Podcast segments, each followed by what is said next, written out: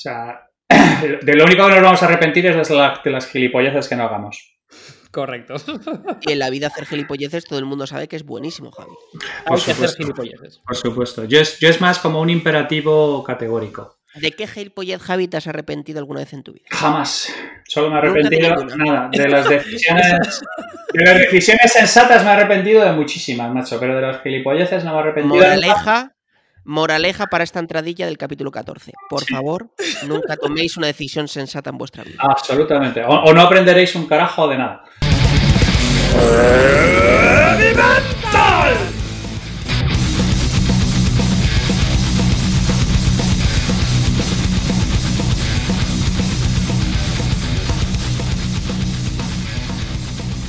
Hola a todos y muy bienvenidos a vuestro podcast favorito, Heavy Mental. Bueno, esperamos que después del primer capítulo de esta temporada y después de esa mención que nos hizo nuestro amigo, compañero y mejor persona Javier Recuenco en Kaizen. Hola, hola a todos los nuevos que venís de Kaizen. Eh, esperamos que, bueno, que sigáis disfrutando con este capítulo nuevo, el capítulo 2 de la segunda temporada o el capítulo 14, para los que os gusten más los números romanos, los números no romanos, lo que sea. Bueno, ¿qué tal, David, Javi? ¿Cómo estáis? Yo estaba pensando no pisar a Javi. ¿Qué tal, chavales? ¿Qué tal, Javi Mentaleros? Si es que nos pueden, nos pueden las formas, tíos. Estamos, estamos educados en, los más selectos colegios ingleses, con las instituciones irlandesas, exactamente. X palito V, para los que, los que sois de la antigua Roma, eh, que sepáis bien el capítulo. Eso es. ¿Qué pasa, hijos del metal y del cerebro? Bienvenidos a la que larre. Hijos del cerebro, Capítulo 14. ¿Tiene Elon Musk el suficiente karma como para bombardear Marte? Ojo, ¿eh?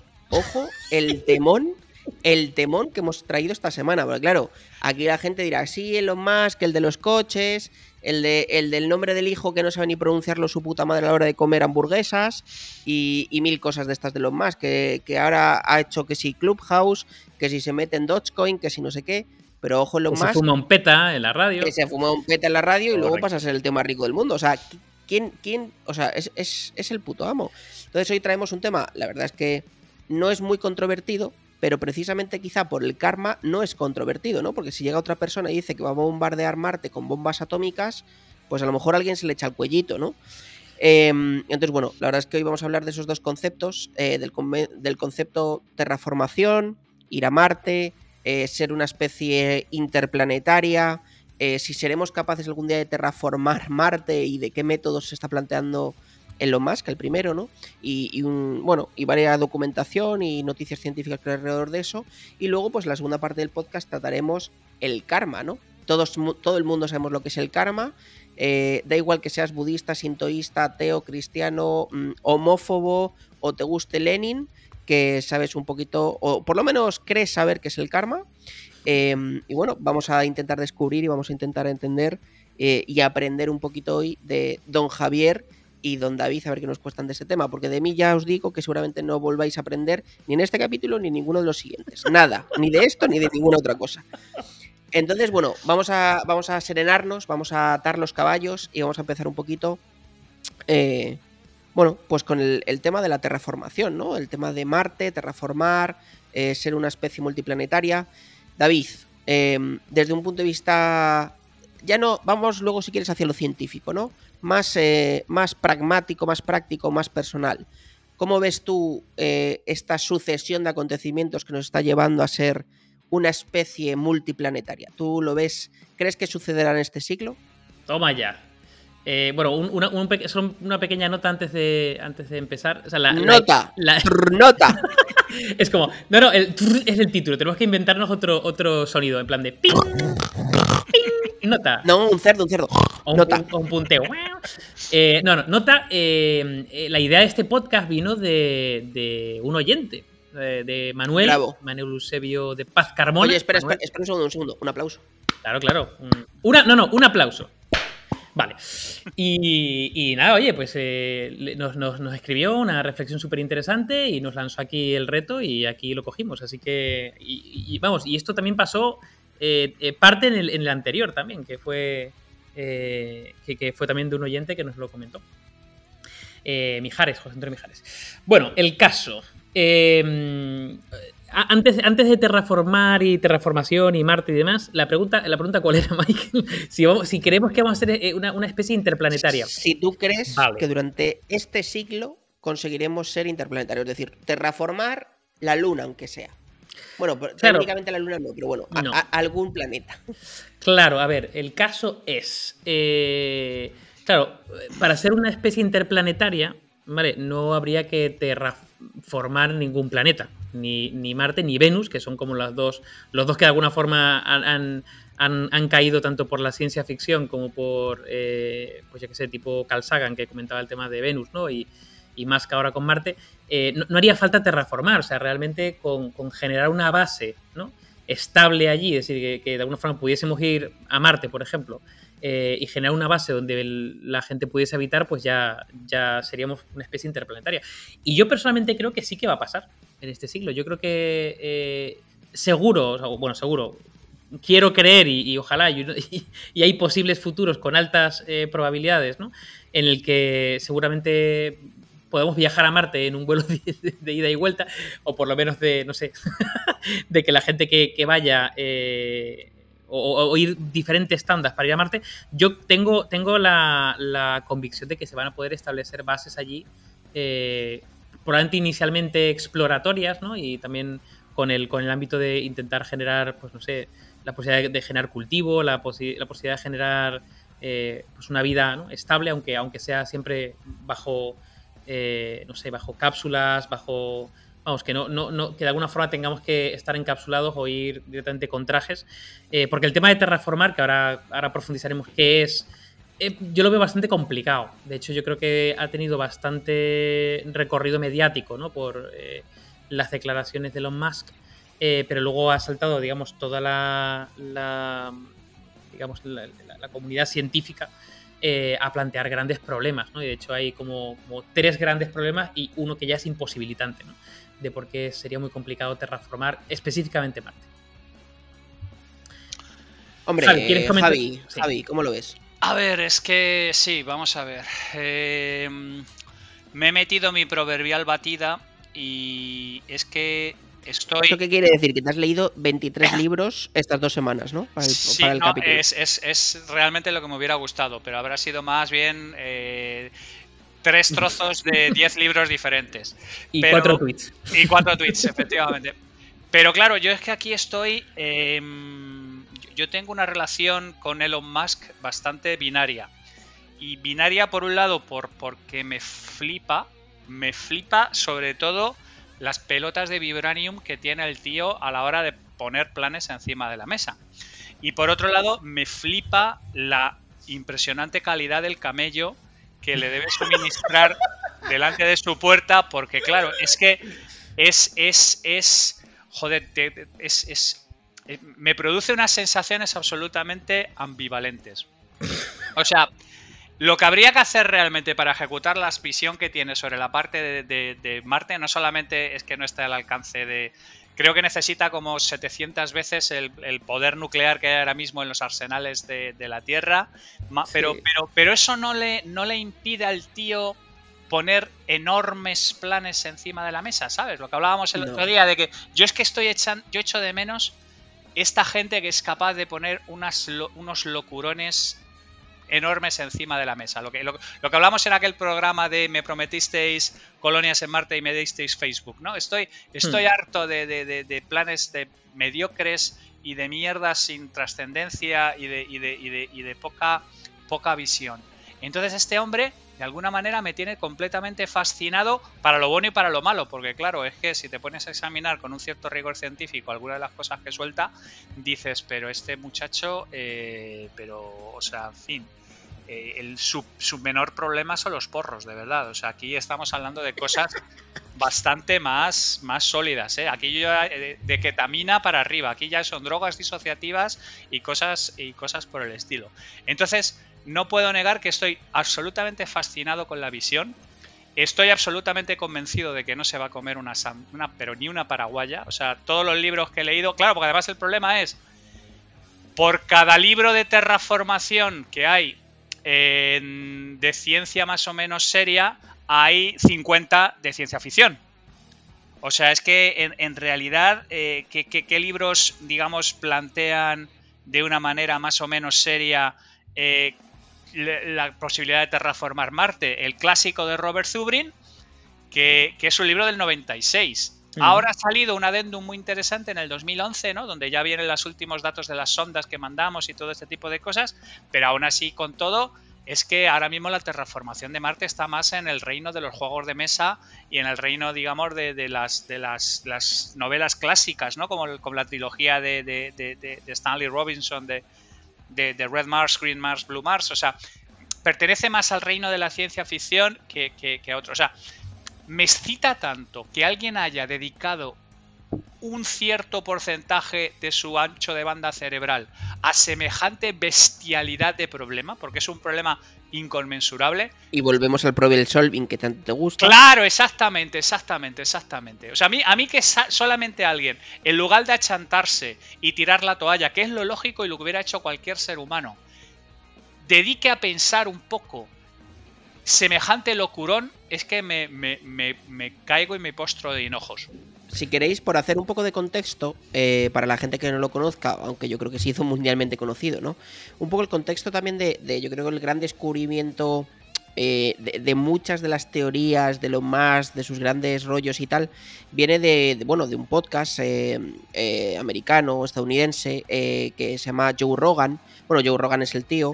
El podcast se llama Powerful Joe Rogan. creo que es Powerful Joe Rogan, sí. Em, y básicamente fue hace dos años aproximadamente, en donde el tío, bueno, pues más allá de fumarse dos porros en la. Literalmente Elon Musk se fumó dos porros delante de la cámara, cámara vista y en medio de YouTube. Eh, y el vídeo tenía, pues no sé si ya tenía 30 o 40 millones de, visualizaciones eh, eh, cuando lo miré esta semana. el tío, claro, Joe Rogan, pues yo creo que aprovecha este contexto de que sabe que quizá es la única persona que se hace estos cantos al sol, ¿no? Estas odas a los moonshots, ¿no? a esos eh, a esos ideales eh, casi imposibles para cualquier humano y le tira del hilo en un montón de cosas como la parte de inteligencia artificial, que también podemos comentar en un capítulo. De hecho, Elon Musk tendría en sí mismo una serie de capítulos casi, ¿no? O muchas de las cosas que toca. O temas de la, de la mm, inteligencia artificial, de los Tesla y demás, ¿no?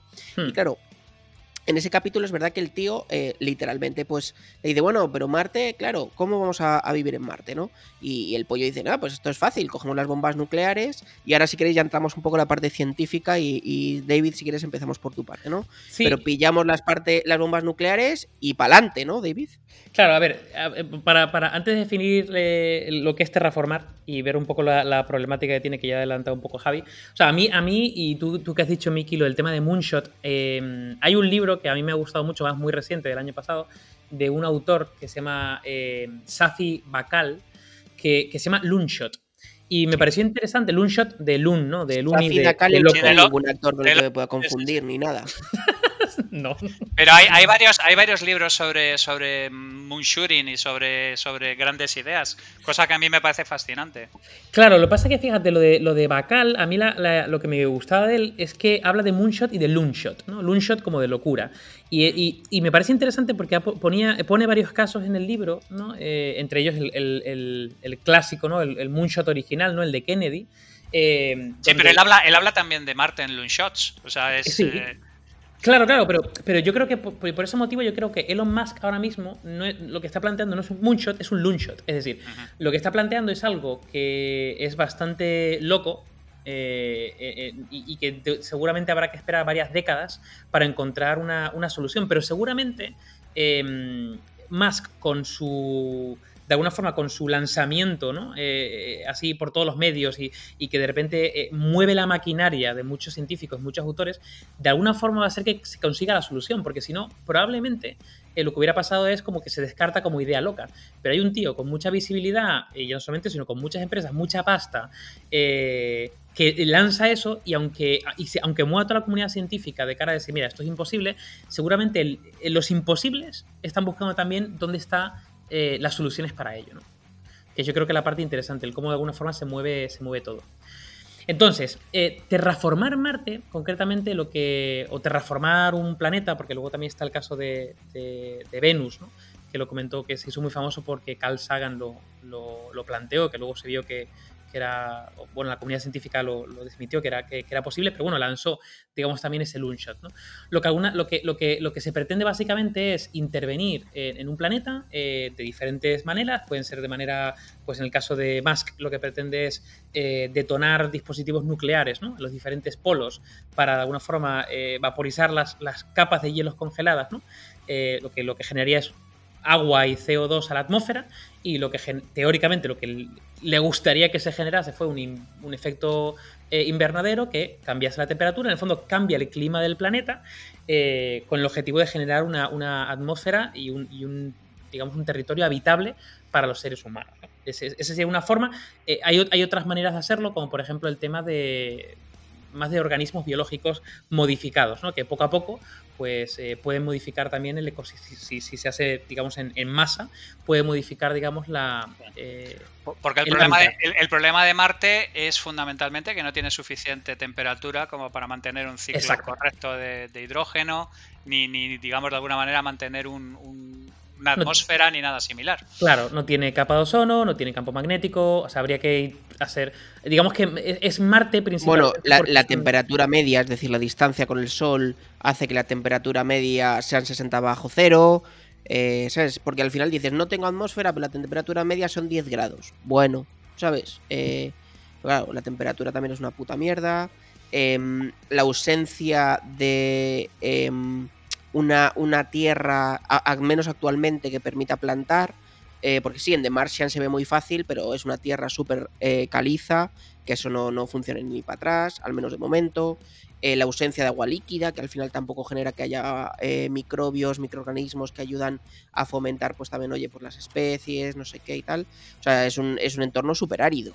Claro, o sea, yo creo que Marte se plantea como una, opción porque teóricamente, ¿no? Según los estudios, pudo tener ¿no? una, capa de ozono y pudo contener agua millones de años para atrás eh, y de alguna forma se, podía intentar, bueno, no, tanto revertir, pero, pero intervenir para generar esa, atmósfera. De hecho, lo que decía Elon Musk, perdón que te corte, pero es, es, crítico, lo que decía Elon Musk, uno de los Mm, bueno, comentarios que decía es que su teoría es que todo el CO2 está. Lo que pasa que está congelado bajo la superficie. Entonces, claro, según él se puede revertir calentando. Pero, pero claro, por otra parte, los artículos estos de, de Nature Science y tal dicen que no, que como tú dices, que, que hay muchísimo y que mucha, o sea, que hay muy poco y que mucho escapó, de hecho. Claro. Pero vamos, Marte, digamos que es el, es el, es el planeta vecino. Yo creo que también por eso ha tenido bastante atención, porque de alguna forma eh, nos, nos eh, facilita, bueno, facilita entre comillas, es decir, eliminamos de la ecuación bastantes complejidades que tendría ir a, eh, evidentemente, planetas más lejanos. ¿no? Pero bueno, las grandes problemáticas que tiene el, lo que comenta, digamos, el formato específico que comenta Musk para terraformar Marte es que, por un lado, ya lo adelantaba Javi, que, básicamente necesitarías unas 10.000 cabezas nucleares. Eso para empezar. Y en todo el mundo, ahora mismo, el arsenal mundial de cabezas nucleares es de 13.000. Es decir, necesitas 10.000 cabezas nucleares eh, estimadas para bombardear Marte. Eh, ahí ya tenemos un problema de, de, manejo de material. Bien. De eh, stock. Que habría, que habría que llevarlo para allá. Muy bien. Rotura de stock. Se van a quedar algún. se va a quedar sin bichas. Bueno, hay, hay, ese bicho. yo he leído diferentes cifras sobre el asunto, desde que desde que no solamente harían falta muchísimas más cabezas nucleares, sino muchísimas. 100.000 había leído yo. Muchísimas, muchísimas más. De hecho, que no hay ni siquiera suficiente material visible en la corteza terrestre como para generar las ojivas nucleares necesitadas para hacerlo. Podría, podría ser, pero me refiero que es que ya, ya es bastante impensable. Eh, también es, decir, ¿cómo llevamos esas cabezas nucleares eh, eh, en, un, en un cohete, o sea, en un, en un SpaceX lo llevamos a, a Marte? Es decir, que tiene bastante chicha ya solamente la parte operativa de manejo nuclear. Pero el segundo problema es básicamente que eh, se podría generar un invierno nuclear. Es decir, que tú cuando bombardeas, eh, o si bombardeásemos Marte, digamos que esa explosión generaría pues polvo, escombros y demás que subirían, estarían lanzados a la, atmósfera y probablemente se quedarían allí. Y lo que haría sería bloquear el sol. Eh, lo que significaría lo contrario, generaría una bajada de temperatura aún mayor, lo que haría que durante bastante más durante muchos años sería totalmente inhabitable el planeta. Eh, la tercera probablemente sea la radiación, es decir, 13.000 o 100.000 o lo que sea, cabezas nucleares radiando básicamente un planeta que no tiene ni campo magnético ni capa de ozono. no sé, o sea, no, básicamente todos los, eh, científicos coinciden que, digamos, el, nivel de radiación que puede estar allí, dicho de otra manera, aunque funcionara, tendrían que pasar muchísimos años para que eso fuera habitable en un entorno seguro sin, radiación. Pero vamos, que la cuarta, es decir, incluso superando esas tres, ¿no? Eh, de, alguna forma, la, cuarta es que independientemente de lo que se haga, si se consigue la, radiación, si pasa el invierno eh, eh, nuclear, si conseguimos los materiales y lo llevamos para allá, sí o sí tendría que pasar muchísimo tiempo para que fuera habitable. Es decir, eh, tendría que, no sé, Musk de alguna forma apostar por Neuralink y la subida de su mente a la nube y vivir no sé cuántos años, no sé cuántos cientos de años o miles de años para realmente ver que eso, ese plan fuera viable, concretamente. Vamos, que yo soy bastante más partidario a eh, plantar una base, una base en Marte, eh, contemplando otro tipo de recursos más que el terraformar el planeta. A ver, la verdad es que el, la, parte, o sea, yo creo que la gran, el, gran problema principalmente no es tanto eh, la potencia nuclear, sino en sí mismo eh, la radiación, ¿no? Porque es verdad que la radiación es algo que está claro con lo que los humanos, los humanos no podemos convivir, ¿no? Eh, podemos convivir con frío, con calor, con no sé qué, pero con la radiación es obvio que al final la palmas. Entonces, em, ahí lo que decían también era el, el rollo tal de bombas de hidrógeno, ¿no? porque al final bombas de hidrógeno pues tiene un nivel de, radiación más residual, el hidrógeno se podría, si, si, todavía no está formada la atmósfera, el hidrógeno se podría fluir, ¿no? El tritrio, de hecho, se podría ir eh, de la atmósfera em, como fuera, ¿no? del campo de, la Tierra eh, y podría huir, ¿no? Hacia el espacio. ¿Qué pasa? Que, que, bueno, pues es verdad que la radiación es un componente muy complejo y luego los cientos, por no decir miles, que seguramente que es miles de años, que, eso tiene que procesar, ¿no? Que el planeta se tiene que reestructurar, que reformar y tal, para poder tener pues agua líquida, atmósfera, eh, CO2, nitrógeno, porque claro, aquí todo el mundo dice CO2 y oxígeno, ya, y el nitrógeno, porque no recordemos, o sea, no olvidemos que el nitrógeno es parte también básica de la biología de la Tierra, ¿no? Sin nitrógeno, o sea, el 75% de, de, la atmósfera es nitrógeno y, es súper importante para un mogollón de procesos relacionados principalmente con las nubes, con el clima y, demás, ¿no? Entonces, bueno, Javi, ¿tú cómo lo ves?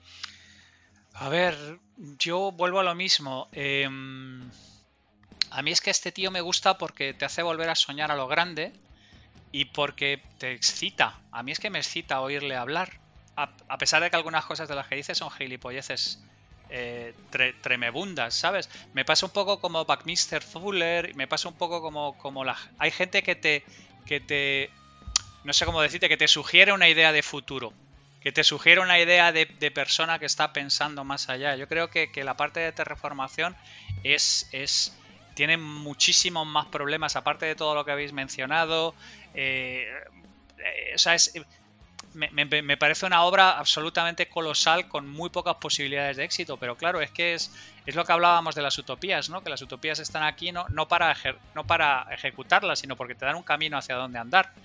Y, este tipo eh, no solamente es un soñador, es la persona más rica del mundo, es, es una persona que ha puesto en marcha varias eh, eh, startups exitosas y que está intentando, digamos que yo creo que de alguna manera ahora mismo es el icono que, ha cogido la antorcha de Steve Jobs en el sentido de, digamos, generar una, cierta eh, eh, casi, no sé cómo deciros, atracción. Pero ¿no te parece que eso es, es clave su figura de líder? Es decir, Sí, sí, eh, sí, pero, claro, pero el problema forma en la que la gente empatiza. Claro, pero el problema es que este tipo de figuras mesiánicas, por ejemplo, yo no conozco a nadie que le toque tantísimas las pelotas a, determinados sectores de la izquierda como Elon Musk. De hecho, no sé si Steve Jobs eh, generaba este nivel de, de odio feroz. Bueno, claro, él, también ha hecho lo suyo y tal, ¿no? No, no, no es precisamente un paladín de la causa obrera ni, nada por el estilo. Tiene una serie de mensajes que son absolutamente demoledores con este.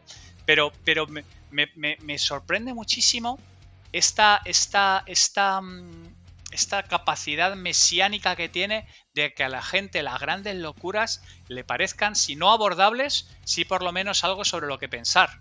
Porque es, lo que decía antes David, ¿no? Un loon shot en realidad es la típica cosa que tú dices, Buah, estamos mal de la cabeza y tal. Y, pensamos que el creador se ha fumado algo o cosas por el estilo. No, no, este tío tiene la capacidad de generar tangibilidad con estos locurones a, ideas loquísimas. Y a mí eso me parece, me parece fascinante. Me parece fascinante. Y mira que es, que es un tío... Bueno, pero quizá por eso también lo consigue. Es decir, él a, lo mejor me, equivoco porque obviamente no, no tengo el gusto de conocerle, pero yo creo que realmente él se lo cree, ¿no? Es, no, no, no, no él, está completamente... O sea, él eh, puede ser el, el, moonshot o el loonshot, ¿no? Como dice David, más mm. brutísimo del universo. Pero ese, yo creo que eso pasa mucho con cierto tipo de líderes espirituales, ¿no? Que tienen tan nivel de convicción, tan nivel de capacidad personal de abstraerse de cualquier mm, crítica, comentario, repulsión, eh, que tienen una capacidad innata de arrastrar. Sí, sí, sí. Sí, pero, pero, pero fíjate, es que es un tema mesía. Es que es, es, es un, es un, es un, es, un tema absoluto. Toda la gente que habla, si alguno de vosotros habéis leído, hay, hay un par de biografías que son las, las, las más clásicas. Todo el mundo que, que, tropieza con él dice que este tío es inteligentísimo. Y sin embargo, ha soltado una serie de gilipolleces bastante importantes. Joder, solo tienes que ver lo que escribió Tim Urban de, de él. Tim Urban que es un tío, el de White Bad White. Eh, maravilloso, además. que es, que es, Un, es, un, blog que es un cañón. Tim Urban, Tim Urban habla de, habla de, habla de Musk casi como un puto fanboy. O sea, es que eso es, una cosa absolutamente inaudita. O sea, este tipo tiene, tiene algún tipo de, carisma, un campo de carisma que es capaz de alguna manera de, hacer convencer a la gente que hay alrededor de, que es un tío súper inteligente. A mí, a, mí, a mí es que me, parece absolutamente fascinante. Y, no creo que sea un, un creyente particular de aquello de si quieres puedes, pero sí es un creyente en la visualización, ¿sabes? En, temas de decir, yo creo que esto es abordable y no entiendo por qué esto no es abordable, aunque la tecnología no esté, aunque las cosas no estén, que ahí ya te digo que, yo le veo el paralelismo con Jobs. Jobs se encargaba un montón de tareas que visualizaba a sus ingenieros, que sus ingenieros le decían, esto no se puede hacer. Y claro, el primer, el primer eh, yo soy el primero que, que, que, me cago en Coelho y en su puta madre, como bien sabéis, pero creo personalmente. ¿Cómo? ¿No te has leído los libros de Coelho? Pero de, pero de verdad, Javi, me, me, estás decepcionando. Sí, sí, sí, sí, tengo una mesa coja por ahí. Y, usas, ¿no? Efectivamente. Pero, pero, pero, digamos que esa capacidad de visualizar grandes retos, a mí solo por el hecho de que no se haya vuelto a hacer soñar a lo grande, yo, yo estoy dispuesto a perdonarle un montón de cosas. Y ojo, que como dije de Taleb, como digo de Scott Adams, como digo de... A la mayor parte de la gente hay que... Hay, no hay que comprarle todo el pescado. Y, en el caso de, este hombre, pues ha dicho y ha hecho una serie de gilipolleces bastante importantes. Pero Mira, un, un usuario de, Twitter, no, recuerdo, me vais a perdonar porque no recuerdo ahora mismo el nombre, eh, que, el, que Elon Musk lo hizo famoso porque lo ha ido retuiteando a lo largo de los años. Y esto fue una persona eh, americana, por supuesto, yankee a tope, que ponte en el 2015, por decir algo, ¿vale? Sacó todos sus ahorros, eh, que no recuerdo si eran 50, 70, 100 mil dólares, no me acuerdo, ¿no? Eh, una persona, pues no sé, 30 años, ¿vale? Tampoco era un, adulto totalmente funcional y entonces decidió eh, poner todos sus ahorros en Tesla. Me acuerdo de esa historia, tío, leí esa historia. Correcto. El, poder mesiánico este que dices tú, ¿no? Y el tío dijo que no iba a vender hasta que Elon Musk dejara de ser CEO de Tesla. Entonces, claro, tú lo piensas y el, el último estudio que yo vi, y juraría que no fue este año, fue en el, ni el 20, fue en el 19, era que el tío iba por un millón trescientos y pico mil dólares. O sea, lo había multiplicado por 20. Sí, sí, además Tesla, por ha subido lo que ha subido. Sí, sí. Entonces, entonces, claro, tú te das cuenta que cuando alguien es capaz de sentir ese fervor por alguien, también es que quiere decir que esa persona luego lo va a conseguir porque tiene una serie de adeptos y de personas que son capaces junto con él, obviamente, ¿no? Porque está claro que Elon Musk, yo creo que todos lo tenemos claro, se mete hasta la cocina, ¿no? Hasta donde haga falta. Es lo que genera el cambio, es decir, gran parte de los moonshots y loonshots, y de hecho, joder, vosotros como conocer el problem solving, es parte o proviene todo de un generar un movimiento de cambio en el que tú te lo creas y hagas que los demás se lo crean y eso lo que hace es fomentar paso a paso ese objetivo, ¿no? Em, o sea, al final, como sociedad, cuando nos lo creemos y nos lo autoimponemos, lo conseguimos, ¿no? Y, es parte un poco de la evolución también. Yo, sí, fíjate, ahí, em, o sea, yo, yo creo, además lo he leído en varios sitios, ¿no? Que, el, que Elon Musk va, a coger el, relevo de, Jobs. Eh, pero para mí, digamos que hay, una, hay, hay bastantes diferencias. Eh, pero para mí la principal diferencia es que yo creo que Steve Jobs Em, fue un, visionario en, la parte de, producto. Y, concretamente, aunque tenía, ¿no? Eh, quiero cambiar el mundo ¿no? a través de mi producto, pero bueno, estaba como muy focalizado en su empresa, en su producto, en, hacer una cosa como eh, perfecta en el detalle, en el diseño. Yo creo que eh, Musk está en otra película que básicamente son como los grandes planes. ¿no? Los grandes planes, además, muy vinculadas, eh, muy vinculados a eh, digamos, a la especie humana como concepto y como constructo. Decir, oye, yo, le, conectaría, más con Kennedy que con, que con Jobs, Claro, pero por ejemplo, luego él se mete en el detalle. Es decir, cuando luego mm, hay varios vídeos en YouTube, por ejemplo, de cómo él trabaja en Tesla y está durmiendo en la fábrica y se mete a ver los, los servoelevadores de no sé qué leches, o, o se va ahí a a SpaceX y se pone él con el ingeniero de cohetes a diseñar la trayectoria de no sé qué. O sea, no, porque le flipa, porque es un que no se queda, no, pero no se queda en el concepto, ¿no? Como quizá en su momento, o, en un inicio eh, de cambiar las cosas, ¿no? De Think Different y todas estas cosas de, de Steve Jobs, que es verdad que luego se metía hasta en las putas tipografías, ¿no? Eh, sino que el tío le gusta estar en el puto barro, dormir en la puta fábrica, que es un tío que es que podía estar todo el día en el jet viajando, ¿sabes? bueno, pero, Es, pero es que si quieres estar en la parte problemática compleja, eh, ahí está el, el Genchi Genbutsu de, de Toyota, tío. O estás allí y hueles el, asunto en directo. El miedo. O sí, sí, exactamente. Como estés en tu en tu mesa de, de maderas nobles en Cupertino mientras eh, no te enteras. No te enteras. Tienes que estar allí en el, en el barro y tal. De todas maneras, yo personalmente es esto mm, es, es parte de una personalidad suya que si te lees la biografía, el tío tiene una serie de conductas muy inquietantes. Bueno, y, tiene trastorno obsesivo compulsivo de libro. Bueno, tiene un toque de libro, tiene un toque de libro. Es un micro. de sociopatía. Eso es, es, un micromanager de libro, es un sociópata de puta madre. Pero claro, es que hay, hay, un, hay un libro que a mí me encanta, por cierto. Eh, que, lo estoy leyendo ahora mismo, que todavía no lo he terminado, pero que me encanta, que es el la sabiduría de los psicópatas, no sé si lo habéis visto, el de Tatum. No. Ah, pues es cojonudo. Ese es básicamente que viene a decirte que es que hay un montón de, de, de características propias de los psicópatas que son súper útiles, macho. ¿Sabes? Que ser un psicópata para... Ahora entiendo por qué Hitler me empezaba a caer bien. bueno, pero eso es porque llevaba el bigotillo muy bien cuidado. Pero Kevin Dutton, que es, que es, un, que es un tío... Porque claro, la gente cuando habla de psicópatas están los libros de Her y el sin conciencia y todo este tipo de cosas, pero Kevin Dutton lo que dice es, oye, es que resulta que ser psicópata en determinados entornos es una ventaja competitiva. Hmm. Y, tengo la sensación de que, de que Musk es el típico tipo que, tiene una ventaja competitiva de alguna manera por el hecho de que es un jodido psicópata. Bueno, a ver, eh, yo creo que esto lo comentamos eh, en el episodio, en, sí, en el episodio, y si no lo habéis escuchado, escuchadlo, que hablábamos de, eh, de básicamente el, progreso y los, hijos de puta. Y ahí salía, el, comentábamos el estudio de que eh, si, si, un estudio, eh, creo que era mundial, ¿eh? a nivel de CEOs de grandes compañías de éxito, y había un grandísimo porcentaje, yo creo que era por encima del 50%, en la que presentaban rasgos o incluso altos, o perfil alto de, psicopatía. Eso es. Literalmente. Bueno, no sé, de hecho, no sé si os acordáis, eh, estaba justo cogiendo de la librería mientras estabais hablando la biografía que tengo yo de Musk, que hay varias.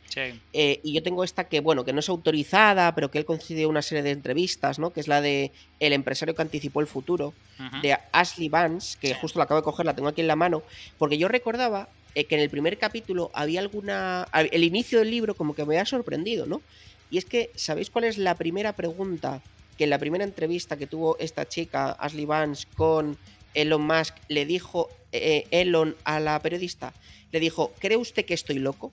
O sea, es, tan sociópata que él mismo se reconoce pero lo que le da miedo es proyectarlo, ¿sabes? Y, algo así es lo que se describe en las primeras 20-25 páginas del primer, bueno, que es el primer capítulo, donde eh, literalmente eh, cuenta también la anécdota de que la secretaria de Elon Musk le dijo a la entrevistadora, bueno, a la, periodista, que por favor no comiera carbohidratos delante de Elon Musk, porque Elon Musk estaba en una dieta de carbohidratos. Y cuando llegó a la comida, ella pidió una ensalada y él pidió unos tallarines con langosta, ¿sabes? Entonces, claro, eh, lleno de mantequilla hasta atrás. Entonces, claro, tú dices, hostias, ¿sabes?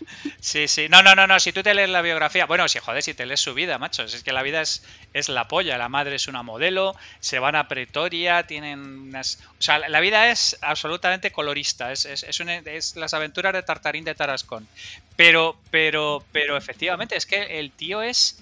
El tío es. Eh, genera ese halo de, de, de de chiflado, ya os digo, como Buckminster Fuller y toda esta gente, macho. Que luego, pues, pues, pues, eh, eso, sacan invenciones a. sacan el Dinaction y sacan este tipo de. y la cúpula geodésica y cosas que, que no se le habían ocurrido a, nadie, pero tienes ese aura, tiene ese aura de impredecibilidad que a mí me parece que, es, que es fascinante. A mí me, Bueno, es un tío que yo creo que ahora ya está en el momento en donde ha decidido que ya él ha demostrado, o yo si antes no le importaba, ahora le, importa menos, ¿no? Porque él ya ha demostrado que todo lo que podía conseguir. Entonces, ahora yo creo que de verdad va a ir a saco a por los objetivos que le dé la gana, ¿no? De hecho, eh, yo me he metido hoy en su Twitter y justo había publicado em, unas ofertas de trabajo para Neuralink, ¿no? Que es una de las estas empresas que tiene, que es la parte de inteligencia artificial. Y el tío literalmente. ¿sabéis cómo? Neuralink es la movida esta del enlace a la cabeza. La, suya de inteligencia artificial es OpenAI y, y, vamos, y también le he oído majaradas de todos los colores. De hecho, él, está, completamente acojonado con la inteligencia artificial. Es una cosa fascinante. bueno, pues, perdón, OpenAI, efectivamente. Pues, ¿sabes cómo se llama el, eh, el correo para enviar currículums a OpenAI? Es robots.openai. ¿Sabes? O sea, ya, claro, te demuestra como, como esa filosofía, ¿no? O sea, yo al final, él monta, bueno, como casi todos estos grandes genios, ¿no? Monta ese halo ese componente em, eh, extremo alrededor de su figura en donde o estás dentro de esa sinergia de ese ecosistema o tal, o, te encuentras muy fuera de lugar, ¿no? Y, por eso a mí me gustó mucho, como os decía, la, entrevista esta de, de, Joe Rogan, ¿no? Porque al final te pone en el contexto en los más, ¿no? O sea, tú vienes de fuera y el tío, que al final, pues Joe Rogan no tiene nada que ver, es, otra vaina totalmente distinta, es un, es un disruptor, un tío que viene de otro mundillo y tal, que no es un empresario, de hecho, si, me apuras es lo contrario, es, es, un, vamos, un, radical em, eh, de los empresarios y demás, eh, le lleva unos contextos donde el tío es que se suelta, ¿sabes? Saca, saca todas las ideas a pasear y claro, ahí es donde te deslumbra y, y sales flipado, sales flipado. Sí, sí, sí. Bueno, entonces, por concluir, eh, la parte de, mm, la terraformación y, de un poco la parte de eh, bombardear Marte. Eh, Javi, por tu parte, ¿consideras que el bombardeo de Marte no sucederá? ¿Sucederá? ¿Lo ves viable? No, no, no. A mí, a, mí me, parece que con la tecnología actual se está fumando un puro. Nunca mejor dicho. Sí, sí, sí. Pero de esto, pero de estos con varias boquillas, ¿eh? O sea, y de estos que huelen curioso. David. Yo, a ver, yo, yo creo que es una, yo creo que es una auténtica locura. Eh, yo creo que está más que desmantelado. está, más que desmantelado eh, por la comunidad científica. Eh, yo, yo creo que lo que pasa es que yo creo que va, a generar, va, va a ser un revulsivo. Yo creo que va a ser un revulsivo para que se encuentre la forma. Es decir, yo buscando, buscando temas de terraformación salió el tema de Carl Sagan con el tema de, terraformar Venus, pero Carl Sagan lo planteaba en el 61. ¿eh? lo planteaba mediante microorganismos, que de alguna forma el objetivo es sembrar eh, millones de microorganismos que, que poco a poco redujeran el dióxido de carbono. Y eso va disminuyendo el efecto invernadero del planeta y va generando pues ese, ese cambio, ¿no? Y, y esa, esa, semilla que plantó Carl Sagan, que luego se desmintió que era muy... era, bueno, bastante...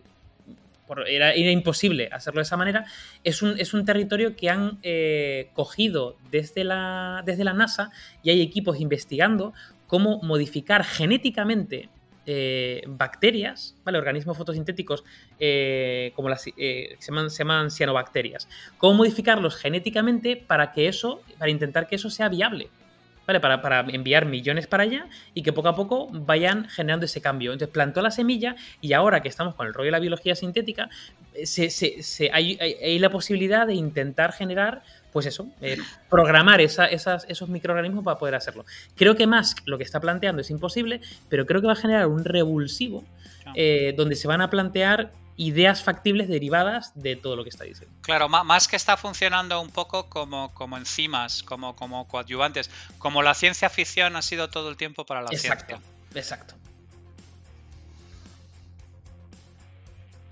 está funcionando como un Sagan, ¿no? Eh, te pongo ahí el caramelo y a partir de pero, pero Sagan es un divulgador, ¿sabes? Sagan, es, Sagan es de estas cosas que ha necesitado siempre la ciencia, que es una persona que sea capaz de manejar conceptos muy complejos y bajarlas, como Feynman, ¿no? Que era el gran explicador.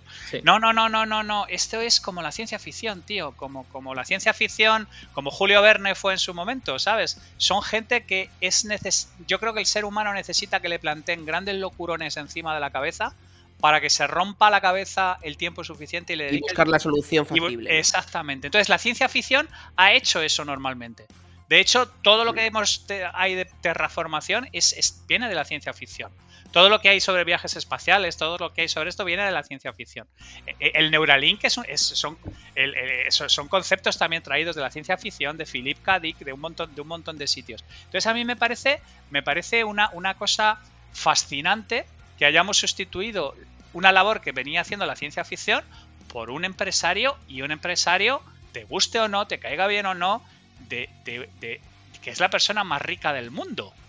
No, es un tío, es un tío brillante, eh, tiene sus métodos, tiene sus formas. Es lo que dice todo el nadie puede discutir que no es un, tío, un empresario excelente. Es, exactamente. Pero te puede pasar como con Taleb, ¿no? Taleb también es un tío brillante, pero, pero es un hooligan y es.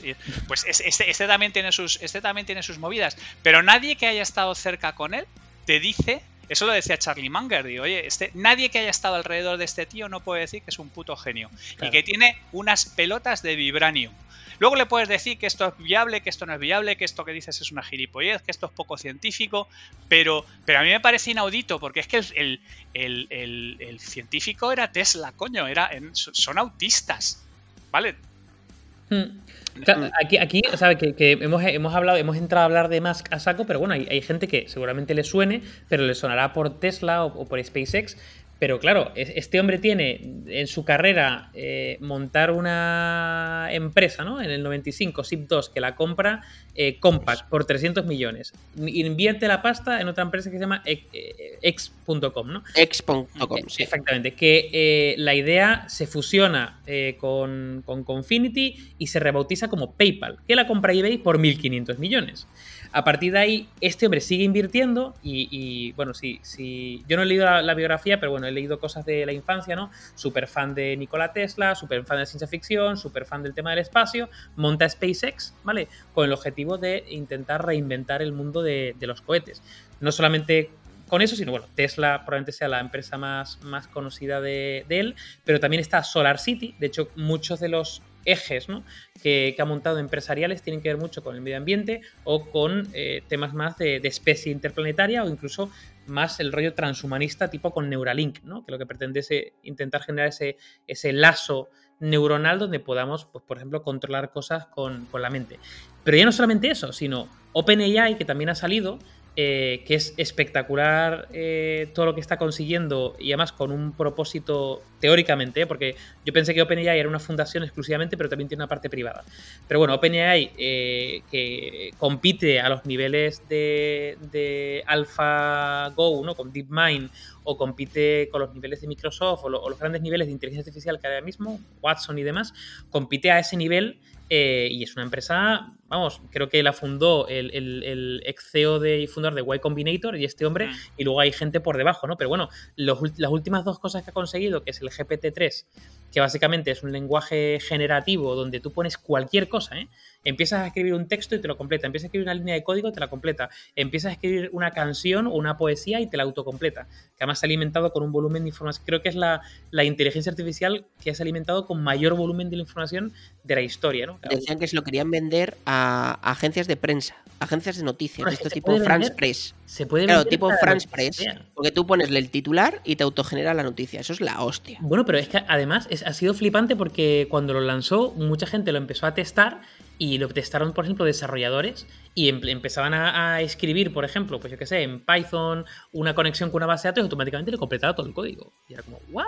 Bueno, pues lo último que ha lanzado se llama DALI, DAL, D-A-L-L-I-E, DAL-I, eh, y básicamente es una, una eh, un desarrollo generativo de imágenes por texto. ¿Qué significa esto? Que yo le digo, eh, hola DALI, eh, genérame un sillón con forma de aguacate eh, amarillo y con un cojín eh, con la cara de Musk. Y me lo genera. Es, pero es flipante. Me, hace como diferentes modelos y me lo genera como, como si se lo pidiese a un diseñador gráfico loco. O sea, estamos en ese nivel. Por no decir Hyperloop o no decir The Boring Company, la parte de los túneles. Es decir, para mí este hombre se parece bastante más a un. Depende cómo lo mires, ¿eh? A un supervillano, a un superhéroe, tipo, ¿sabes? Tipo Iron Man, que además se le compara, se le compara mucho. y además, que además, joder, estábamos siempre. Los, los, los, superhéroes siempre eran casualmente millonarios, porque claro, se tenían que montar las movidas tecnológicas, el, la, la, la, Batcueva, las.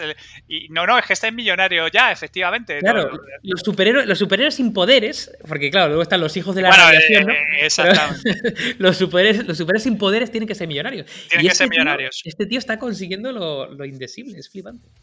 Sí, sí, mm. sí. Bueno, pues damos por cerrado si, os parece esta parte y ahora vamos a hablar de nuestro tema favorito. Eh, aquí damos la bienvenida a los terraplanistas, a los magufos y a los antivacunas para hablar del tema que les toca hoy, que es el karma. Em, bueno, yo como siempre me he ido a mi, a, mi, a mi ídolo de referencia. Javi, cuéntanos, ¿qué es el karma? A ver, vamos a ver. Vamos a poner un poco de seriedad. Vamos, a, vamos, a, vamos a centrarnos un poco, Miki. ¿Qué te he hecho yo? Vamos a centrarnos un poco. Hoy no nos hemos preparado. No, es broma, es broma. Siempre nos preparamos, tenemos un guion súper estructurado, eh, lo tenemos todo con matrices, o sea, está todo súper claro.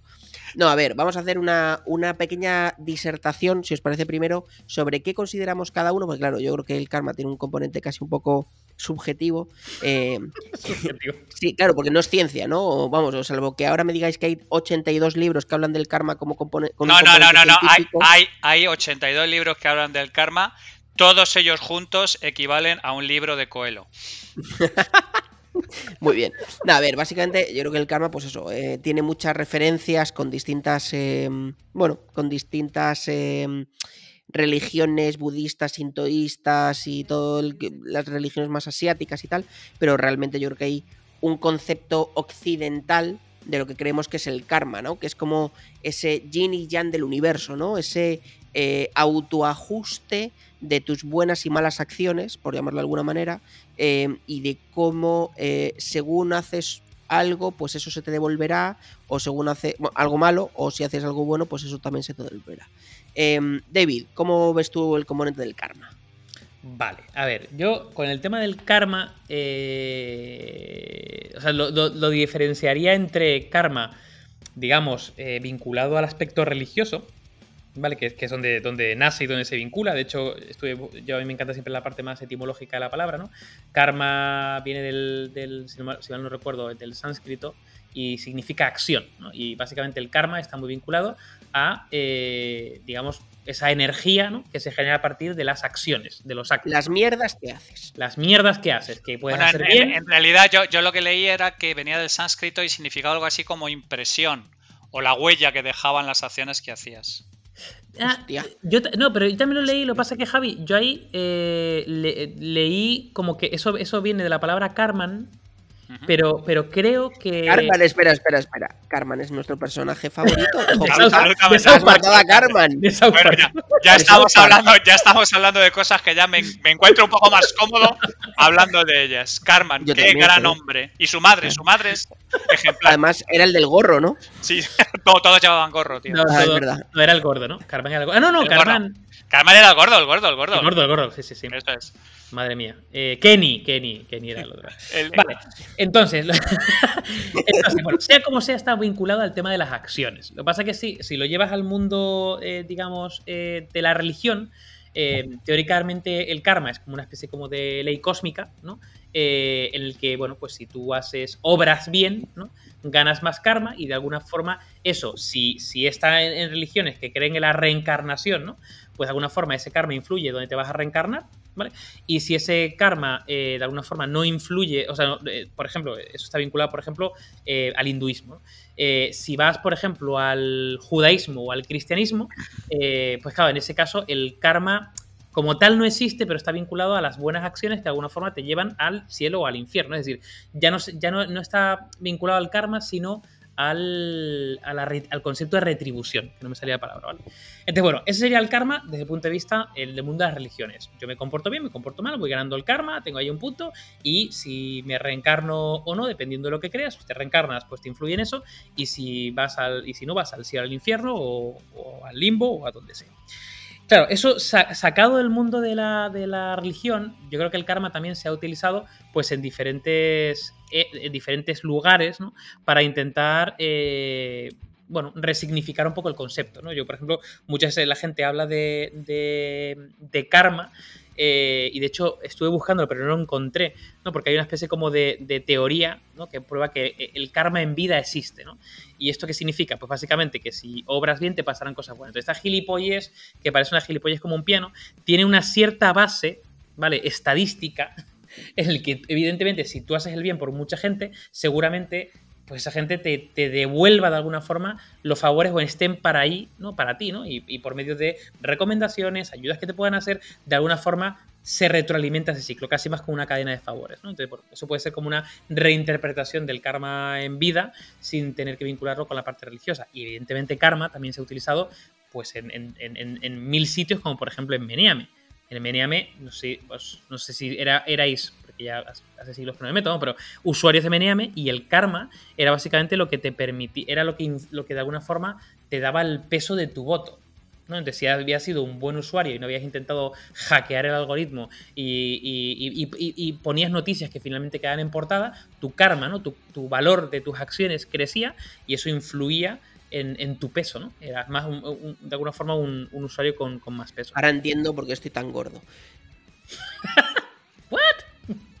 En el peso, ¿no? En el, peso. En el peso, sí, en el peso. En el, peso de la ley, Miki. Eh, entonces, para mí, para mí eso es un poco el karma, ¿no? Si lo vinculas con la religión, tiene que ver con esas acciones, lo que te lleva, pues eso, a una, a un una reencarnación, eh, eh, pues a algo más positivo y no a una cucaracha, o directamente al cielo, infierno, ese concepto de retribución, o si lo llevas a otros escenarios, evidentemente más laicos, pues puede significar eso, ¿no? Un poco el el obrar bien, ¿no? o de alguna forma hacer el bien, porque no porque el, universo conspira para ti, sino que probablemente, poder, pues eso va a generar beneficios, ¿no? Va a generar amistad, va a generar pues, una cadena de favores, va a generar una buena reputación, ¿no? Ese, ese, ese rollo de la, eh, de, la gente, la gente te recordará, ¿no? No por, por, las miles de cosas que ha hecho, sino por quién ha sido, ¿no? Eh, o eso, ese impacto, ¿no? Javi. Vamos a ver. Yo quiero que entendáis una cosa. Pues mira, hoy estoy de no, ¿eh? Hoy estoy de no. Sí, sí, sí. Me encanta la seriedad de Javi ahí. Eso es, si, la, si la movida empieza con que hay un gurú y un santón indio con apellidos de 25 letras, el aire huele a pachuli y, huele, y suena de fondo una canción de George Harrison, yo de entrada ya voy de mala hostia. Me encanta que odies a los hippies. O sea, el otro día nos cargamos a los catalanes, a los comunistas y hoy a los hippies. Exactamente. No dejaremos ningún colectivo sin ofender. A estas alturas, el único que nos va a poder escuchar para el año que viene es Federico Jiménez Santos. Exactamente. Luego hay, que, meterse con él también, que es un poco, poco subnormal para los que nos acusan de. Es un nosotros, nosotros repartimos. Nosotros repartimos y quedamos mal con absolutamente todo el mundo sin ningún tipo de. ¿Deberíamos pasar los capítulos a nuestro abogado antes de, antes de publicarlos o algo? no, hay, que vivir peligrosamente, como Elon. El, asunto es, si ya estamos hablando de un concepto como el karma, que insisto, ya huele a pachuli y ya, ya la gente que se llama Sabraninasa y nombres de 25 letras y te hablan de una y suena Here Comes the Sun de fondo, tú ya sabes que yo ya estoy de mala hostia nada más entrar.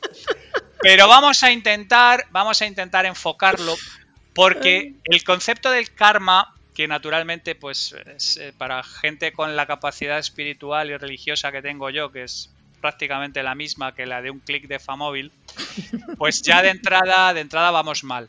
Pero el concepto de dejar huella en cada acción que hagamos sí me parece eh, real. O sea, tú vas por la parte laica, no la parte religiosa y exactamente. Yo voy por la parte cero espiritual, pero sí la parte en la que uno está definido por sus acciones y en la que uno, si es un hijo de la gran puta, antes o después es bastante probable que el resto de la gente le termine tronchando. Pero más relacionado con estrategias de supervivencia, eh, tipo tit for tat y, rollos de Dawkins y cosas por el estilo, en el sentido de que los seres humanos estamos fundamentalmente orientados a entornos colaboracionales, ¿vale? Y donde si nosotros nos portamos de manera sistemática como unos psicópatas y como unos hijos de puta, lo normal es que terminemos como Gaddafi o como los, como los Ceausescu, ¿vale? O sea, en ese sentido, yo creo que el karma sí es algo con lo cual, digamos, de alguna manera puedo estar conciliado. Pero esa parte en la que tú vas acumulando méritos o deméritos y digamos que de alguna manera hay como una especie de gran justicia cósmica, se me hace bastante más duro que tragar. Y si ya había incorporado con el incienso y con George Harrison, ya directamente es que se me queda, se me hace bola en la, se me hace bola en la garganta y, no, y no, el tema no baja en, en absoluto. Pero eso de que cada uno con las acciones que cometa de alguna manera determina eh, lo que va a terminar recibiendo y que la buena gente por regla general funciona mejor, pero no buena gente rollo poliana ni, ni cosas por el estilo, sino estas estrategias tipo eh, tit for tat, lo que hablaba Dawkins, ¿vale? estas estrategias de yo invito a la primera ronda, pero a la primera que te cantes te arranco la cabeza. Esas son estrategias que yo personalmente considero que podrían mapearse de alguna manera a algunas de las implicaciones que trae el karma y que sí me hacen sentido, ¿vale? A mí que soy un cacho de carne con ojos. Sabéis que la parte del karma, eh, o sea, más allá de la cultura popular, de cómo lo hemos metido en nuestro léxico, ¿no? Del día a día, de, ah, eso es el karma, tal. Eh, ese componente un poco más de trastienda me, da un poco de miedo porque cada vez que pienso en el karma me recuerda, no sé cuántos de vosotros lo conoceréis, al libro eh, The Secret, ¿no? Em, sí, sí. Eh, es curioso que en el que en el podcast en el que hablamos del happy flowerismo y, las gilipolleces no habláramos de ese libro, que es, de la Marinera. Sí, a ver, para quien no lo conozca, eh, The Secret o El Secreto, claramente en castellano, es un libro que, bueno, yo lo calificaría como crecimiento personal, aunque no sé si cómo lo calificaría Javi, si como ciencia ficción. Em, crecimiento personal, en mi caso, de la zona de las pelotas, porque este libro que me, que me las hincha sobremanera. Espera, espérate un segundo, te queremos. Eh, Marta, Marta, son ellos, me obligan. Yo, yo soy una buena persona, pero quieren mantener los índices altos de audiencia y me obligan. No soy yo, son ellos. Continúa. Pobre gente que venga escuchando te decaicen y de repente se dé cuenta qué tipo de personaje humano eres. Crecimiento de, eh, la, pupila, de la fumada. Crecimiento de, la zona popular, efectivamente. No, no, o sea, voy a mirar luego en qué categoría está en Amazon. Me juego un brazo a que está en crecimiento personal. Eh, Madre vale, entonces, The Secret, de, Secret. Básicamente, The Secret es un libro donde eh, lo que defiende es como la atracción, ¿no? Es de si tú haces cosas y piensas y sientes y vives alrededor de algo que quieres o algo que no quieres, lo alejas o lo acercas, ¿no? Em, que además no sé si sabéis que un poco el, que creó, bueno, no, creo The Secret, pero eh, de dónde bebe el rollo de The Secret es de un tío que se llama Atkinson, eh, que es un tío que da bastante cojone, eh, porque es de, el típico tío de mediados del siglo XIX, que creó como mogollón de, corrientes de estas un poco oscurantistas, ¿no? Em, y creó un rollo, que es de donde bebe de Secret, que se llama Nuevo Pensamiento, que básicamente, bueno, New Thought, pero bueno, Nuevo Pensamiento, que es básicamente este rollo de creencias laicas, de cosas paranormales y de cómo eh, nosotros entre todos podemos y el poder de la mente es más que el del universo. O sea, mm, da bastante miedete, ¿no? Em, entonces, claro, yo cuando pienso en el karma pienso un poco en ese rollo y digo, qué pereza, ¿no? Porque además, claro, dices karma y, te imaginas como la típica bruja Lola cuando vas a verla, a leerte la mano, que ella ve como un halo de luz de colores alrededor de ti eh, y tú no sabes ni de qué color es y te da igual estar ahí porque te han llevado porque es tu despedida de soltero, ¿no? Em, y vas bastante mamado. Efectivamente. Entonces, claro, es como que quitándolo de, de ese punto del léxico popular, a mí me da hasta un poco de pereza. O sea, el concepto del karma, de, si de verdad existe, si no existe, si, no sé, pues yo creo que las buenas personas pues se acaban juntando con buenas personas porque lo que viven es, lo que quieren es vivir tranquilos y estar felices y la mala gente pues acabará juntando con buena gente y eso puede ser karma, puede ser suerte o puede ser ser selectivo con tus amistades, ¿sabes? Mira, el, libro de Secret, ya solamente por, ya por curiosidad lo he buscado, eh, sale, está en dos categorías. Oh, la primera categoría es desarrollo personal y autoayuda y la segunda categoría es ficción contemporánea. esa, ya me parece, me parece más interesante. Los, tipos los tíos de Amazon son unos hijos de puta que, dice, que han tenido que hacer un despliegue que les habrá costado 27.500 horas y se han gastado 2 millones de euros para poder categorizar en dos categorías a la vez en, los libros de Amazon solo para ese puto libro. Porque claro, para los magufos o para los que creen lo tengo que tener en dos categorías. Es, que además este tipo de cosas me, lo podríamos incluso abordar desde una perspectiva un poco más seria, ¿no? Oye, vamos a ver, ¿es compatible el karma con conceptos como la, el libre albedrío? Eh, digamos que de alguna manera lo podríamos de alguna manera manera racionalizar desde un punto de vista de, intelectual. Pero es que estas cosas que están eh, conectadas porque nos cuentan una historia que a nosotros nos resuena y por tanto debe ser cierto, porque el tema del karma no es tan complicado de, como lo, que hablaba los maniqueos en tiempos de San Agustín. A ver, San Agustín es, es un sacerdote maniqueo y se va del maniqueísmo porque cuando empieza a plantear dudas sobre la religión, le dice, mira, tío, tú céntrate en lo del bien y el mal, lo blanco y lo negro, y no te compliques la vida. Y entonces se, desengaña tanto que, se va al carajo y, termina abrazando el cristianismo. Pero, pero, a mí es que lo que me preocupa es, es este tipo de trivialidades. Y que luego además es que hay un montón de cosas como las leyes del karma o sea, esta, esta, esta pretendida racionalización de las gárgaras es una de las cosas que más me irritan. Como me pasa con, muchos modelos económicos o con muchas cosas, ¿no? Que, o lo que hablábamos en, en otro podcast de la vaca esférica. Muchísimas veces lo que hacemos es cogemos una realidad compleja, le asignamos un modelo absolutamente trivial y lo convertimos en ley por la Universidad de mis cojones morenos. Y ese es un tema que me cabrea mucho con los, los, los, que practican el karma desde ese punto de vista espiritual. Pero yo como concepto a mí incluso me parece interesante, ¿sabes? El concepto de, de alguna manera de que cada cosa que haces no es gratis y de que muchas veces tú puedes cometer una serie de tropelías y que te vuelvan al cabo del tiempo porque la gente las ha acumulado y las termina volcando contra ti, yo en eso sí creo. Yo en eso sí creo. Claro, ese, yo creo que sería la, línea un poco más, pues eso, más laica. O sea, yo, por ejemplo, el tema de las 12 leyes del karma, que también me la vi por ahí, claro, pero es que estamos hablando que, claro, eh, también existen los 10 mandamientos y, existen, eh, no sé, las escrituras... Que, tenían, que tenían, su propósito, tenían su propósito cuando, cuando, se emiten, era una sociedad nómada y pastoril eh, en la que hay que proteger una serie de cosas. Si la mayor parte de las cosas tienen algún tipo, por muy vago que sea, de referencia eh, cualquier cosa que haya sido memética y se haya repetido a lo largo de los tiempos ofrece algún tipo de ventaja competitiva. Claro, totalmente. Y tuvo sentido en su momento. Digamos que tenía una función y surgió por algo. El problema está en cuando se desconecta esa función, que a mí por eso me encanta el libro de, Sapiens, de Harari, porque te hace un, recorrido donde va recopilando eh, orígenes de ciertas cosas y, y, las lleva al mundo actual y dices, madre mía, la cantidad de cosas que eh, están ahora mismo presentes eh, desde el punto de vista de cultura o incluso en, el sistema social y económico que surgieron en un momento que tenían un sentido, que dejaron de tener sentido, pero bueno, se fueron estirando con el tiempo y, mira dónde han acabado.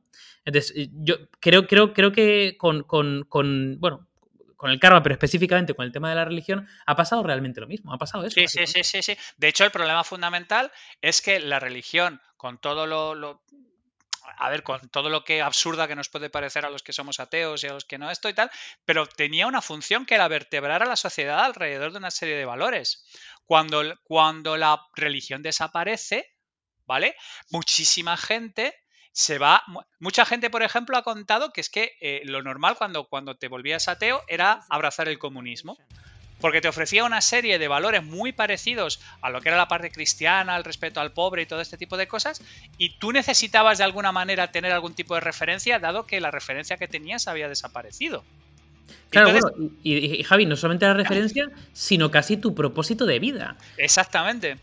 Es decir, de, alguna forma, eh, y de hecho, eh, estamos en, un tiempo, eh, o vivimos en unos tiempos, donde hay una crisis de fe que no ha sido sustituida por nada.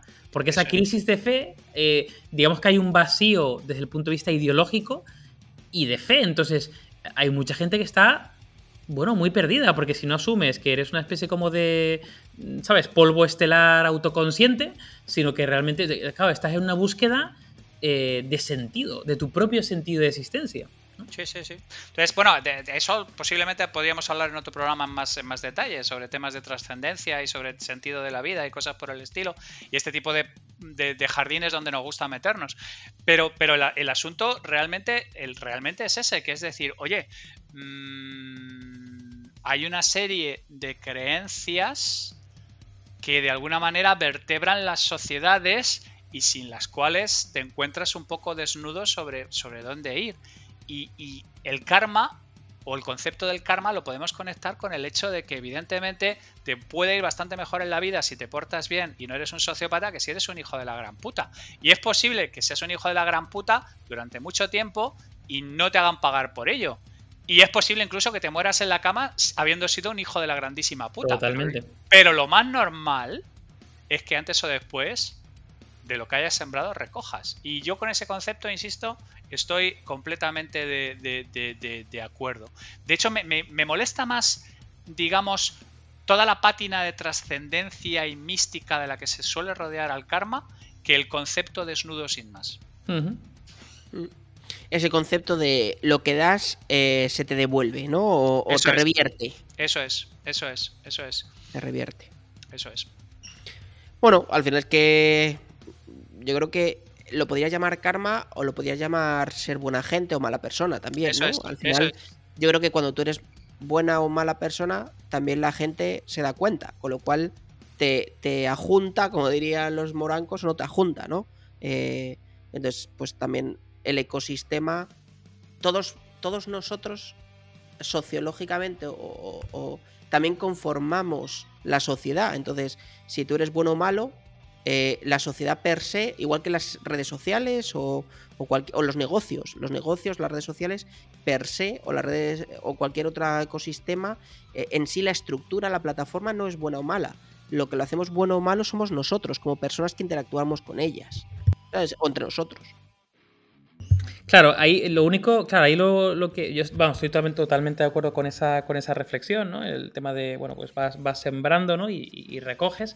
Eh, pero claro, pero también hay otra, otra cosa que es que, claro, si en el karma probablemente más vinculado a la parte religiosa y concretamente a, religiones que creen en la reencarnación, claro, por ejemplo, influye a otro, en, otros, en otros niveles y, aquí viene lo, de alguna forma lo, lo delicado eh, cuando te lo llevas al terreno espiritual, que es creer que si haces el bien no te va a dar un cáncer, ¿no? O si haces el bien, eh, no sé, eh, no van a atropellar o, es imposible que atropellen a un familiar y a tu mujer y, la maten. Es decir, creo que el karma, ya desde el punto de vista laico, es algo que funciona eh, con ciertas acciones y, digamos en un ecosistema y, en que tus acciones tienen una huella, esa huella si es positiva de alguna forma, pues oye, te, vuelve o te, revierte en, momentos complicados porque puedes tener pues, apoyos, tienes ahí, pero claro, eso no quita que tú obres súper bien y que tengas eh, pues la mala suerte de, bueno, de, sufrir, de, tener una vida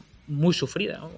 Eso es. No, no, es que además, además es que volvemos a lo mismo. Eh, eh, tú lees a Primo Levi, tú lees a... O sea, muchas de las gentes gritan y protestan porque consideran que lo que ocurre no lo, un dios no lo podría tolerar. O sea, esa especie de concepto supra que debería equilibrar todo esto no lo puede tolerar. O sea, yo creo que tenemos de alguna manera eh, metido dentro de nuestro ADN un cierto sentido de la justicia universal. Universal y cósmica. Total, totalmente. Y que de hecho el problema es que si somos, si no, si no tuviéramos la sensación de que el mundo es aunque de manera puntual y discreta en algunos sitios con profundamente injusto, que la globalidad del mundo es justo, ¿vale? Pues es que no podríamos sobrevivir, porque es pensar, digamos, de alguna manera que, esto es una arbitrariedad absoluta y que no podemos hacer absolutamente nada y que estamos sometidos a, una arbitrariedad brutal. Y este tipo de cosas nos permite decir que hay como una especie de, de justicia más allá de la justicia, o digamos de alguna manera de, de, de arquitectura global del universo que nos trasciende a nuestra mera existencia. De karma, es, de karma. ¿eh? Es, ese rollo de esto no me puede pasar a mí porque no me lo merezco. de todas maneras, exactamente, exactamente. ese el mayor de nuestros lloros cuando nos pasa algo. Eso es, que es que ¿Qué he hecho yo para merecer esto, no? eso es. Eso es, eso es. Es el concepto del merecimiento, que en realidad, eh, si volvemos a Sagan, Sagan decía que es que el universo no está ni a favor ni en contra tuyo, que es que sencillamente es completamente indiferente, y esa es la realidad. Pero nosotros tenemos embebido el concepto del merecimiento. Y, es, una cosa absolutamente fascinante. De todos modos, hay un tema que, que, hay otra problemática que tengo yo con el karma, que es, que es la puta canción de Boy George que es que no la he soportado en todos los días de mi vida. O sea, Miki, me, extraña que esto no haya salido y que lo haya, tenido, que, lo haya, tenido que decir yo. Pero es que, se, acaba, se acaba el programa, se acaba el programa y no, y no la veo. Yo es que no tengo ni idea de qué hablas. Ah, bueno, claro, que el único boomer soy yo, joder, siempre se me olvida. Nada, mejor, mejor, mejor, vive en la ignorancia. Es, una canción que tienes que vivir. de hecho, yo ya te he dicho que mi referencia, vamos, a todos los niveles del karma es Me llamo Earl, como serie maravillosa. Un tío que ha ganado la lotería y justo cuando cree que la ha ganado y que va a ser millonario, eh, le atracan, se pega un golpe, pierde el boleto y entonces de repente le da el aire y dice que a partir de ese momento pues se tiene que portar bien porque esto ha sido que el karma le ha pues le ha dado la espalda, ¿no? Y él como ha jodido a mucha gente, entonces desde ese momento hace una lista y todos los capítulos de toda la serie va como va tachando a la gente a la lista a la que le ha hecho algo y le va pidiendo perdón y le va devolviendo las acciones. Pero a mí eso me parece fascinante. Quiero decir, no, he visto, no he visto ni un solo episodio, pero como concepto. Te digo una cosa, es una serie mega divertida, de hecho es una serie de puro humor, pero bueno. Y entonces la idea, la idea del tipo, ¿cuál es? Ir, ir digamos, de alguna manera. Eh, a ver, tú piensas que es un, es un es un estilo de actor, o sea, de actor de, de, de, personaje tipo dos tontos muy tontos, ¿vale? Eh, donde el tío, pues eso, lo que hace es que se dedica durante toda esa serie durante todos los capítulos de la serie, a ir eh, tachando de su lista las personas a las que, bueno, pues él siente que les debe un, pedirles perdón o de alguna manera ayudarles para, eh, bueno, pues volver a reencontrarse con el karma positivo porque él siente que ha perdido el boleto de lotería por todo lo malo que ha hecho en su vida y que el karma se la ha devuelto. Entonces él quiere recuperar ese tiempo perdido y volver atrás. Em, y claro, todo esto... me parece fascinante. Pero todo dentro de una serie totalmente histriónica, ¿no? De, de, de, muy absurda, eh, de, sketches y, donde él es bastante tonto, ¿no? Sí, sí, eh, vamos. Sí. Sí, pero, eh, pero, pero, pero, ese, ese mapeo con, con el car. Es que siempre me ha, resultado muy curioso el mapeo entre el karma, el equilibrio y este tipo de cosas con, con, la ingenuidad ¿vale? Un poco, un poco como, como, como Forrest Gump, un poco como, como ¿sabes? Este, este, este, este tipo de cosas que para creer realmente en esto tienes que ser una persona ingenua. Eh, hay, una, hay una frase que es la que se repite todo el rato en el guion que me la había apuntado, eh, que, es, la que él va, pues como siempre poniendo de muletilla a todo el mundo de, oye, ayúdame con esto y tal, como para resarcirse, ¿no? Y es, y el tío dice, si haces cosas buenas, te pasan cosas buenas. Sí. ¿Sabes? Tal cual. O sea, eh, tampoco te creas que. O sea, no, es una, una serie sesuda. No, no, no, no. O sea, es dos tontos muy tontos en serie. O sea, literalmente. Nada, pero, pero el, guion, el guion es más inteligente. ¿eh? El, guion está muy guay. y el actor es Jason Lee. Nada, es, divertido, No, no, pero a mí, a mí, me parece profundo, de verdad. O sea, quiero decir, me. me, eh, ¿sabes? Será una comedia, será este tipo de cosas, pero incluso para abordar algo como esto, a mí me parece que la comedia podría ser un buen ángulo. Sin, sin haber visto, no he visto nada. O sea, ya os lo digo yo, que como sabéis que no veo, un, no veo una puñetera serie, ni veo ficción, ni nada por el estilo. Pero a mí como concepto me parece interesantísimo. Yo de canciones no conozco la de la de Boy George tampoco, pero bueno, eh, Karma Police. Karma Police. Eh, ah, cada vez que hablo de Karma es Karma Police. Bien, de tope. Bien, bien, no, pero eso ya es otra cosa, un poquito más seria. No, no, no, no. No, no está de Karma Chameleon, echadle un vistazo, los que no seáis boomers, para saber lo que tuvimos que sufrir en algún momento dado. Los, pobres, los pobres, los pobres de nosotros. Pues si os parece, para, hacer ya las conclusiones finales eh, del capítulo, vamos a por la conclusión final de cada uno. ¿Tiene Elon Musk, David, el suficiente karma como para bombardear Marte? Yo, yo creo que. Creo que. Creo que por un lado Elon Musk va por, por buen camino en cuanto a, karma, por, sobre todo por la parte linkada al medio ambiente y demás. Creo que todavía todavía está por demostrar, digamos, lo, que puede llegar a, conseguir en cuanto a beneficios, ¿no? No, beneficios económicos, evidentemente, sino beneficios planetarios, beneficios, beneficios sociales, con, todo lo que, con la dispersión que ha hecho, ¿no? de, sus empresas y demás. Eh, pero bueno, está en el buen camino.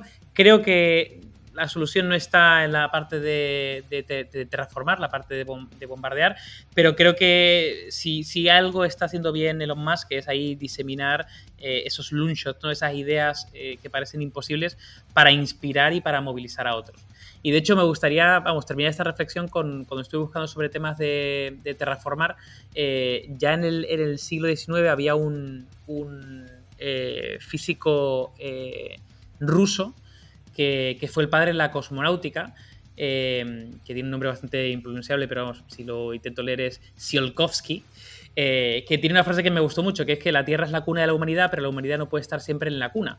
Y yo creo que me gustó mucho por, por eso de, hacernos mayores y, y aspirar a ser esa especie interplanetaria. Javi.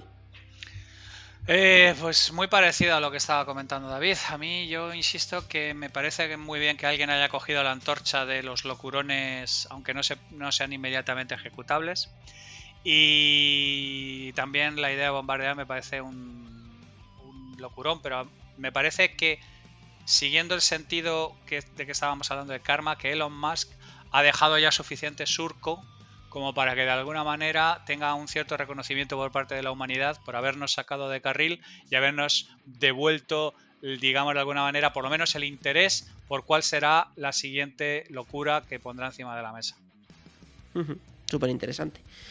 Ok, y yo por mi parte, pues eh, la verdad es que creo, mi respuesta va a ser fácil, como siempre. Sí. O sea, yo creo que lo más que está en el momento que se puede sacar la chorra y proponer lo que quiera y ha ganado credibilidad. Y la credibilidad hace que, bueno, pues que pueda ser mesiánico, como decía Javi, ¿no? Que pueda la gente de verdad creer que el tío puede conseguirlo todo y eso al final hace cambiar pareceres, hace cambiar, hace, blanquea actitudes, ¿no? Eh, y si el tío encima dice que se lo lleva a Marte para que no las usemos las bombas nucleares en la Tierra, imagínate que usar ese discurso, pues mejor que mejor, ¿no? Y más blanco todavía, ¿no? Eh, entonces nada, eh, la verdad es que creo que, que sí que sería capaz de hacerlo y sí que creo que, que tiene el karma suficiente y la credibilidad como para conseguirlo. Pues nada, hasta aquí el capítulo de hoy. Eh, esperamos que os haya gustado. Os recordamos que nos podéis seguir, bueno, pues en Spotify, en YouTube, también tenemos nuestro canal eh, con todos los vídeos y unas carátulas muy chulas que, muy chulas que se curra David. Eh, también en iTunes, por supuesto, en Anchor, en Evox. Y que si queréis nos podéis contactar y mandar un email eh, contándonos temas nuevos, como estos dos últimos capítulos, que han sido temas que hemos elegido de vosotros. el email, para quien no lo tenga, somos heavymental.gmail.com. Así que nada, em, hasta luego, Javi. Hasta luego, David. Gracias. Salud y ciencia, perros. Salud de metal, chavales.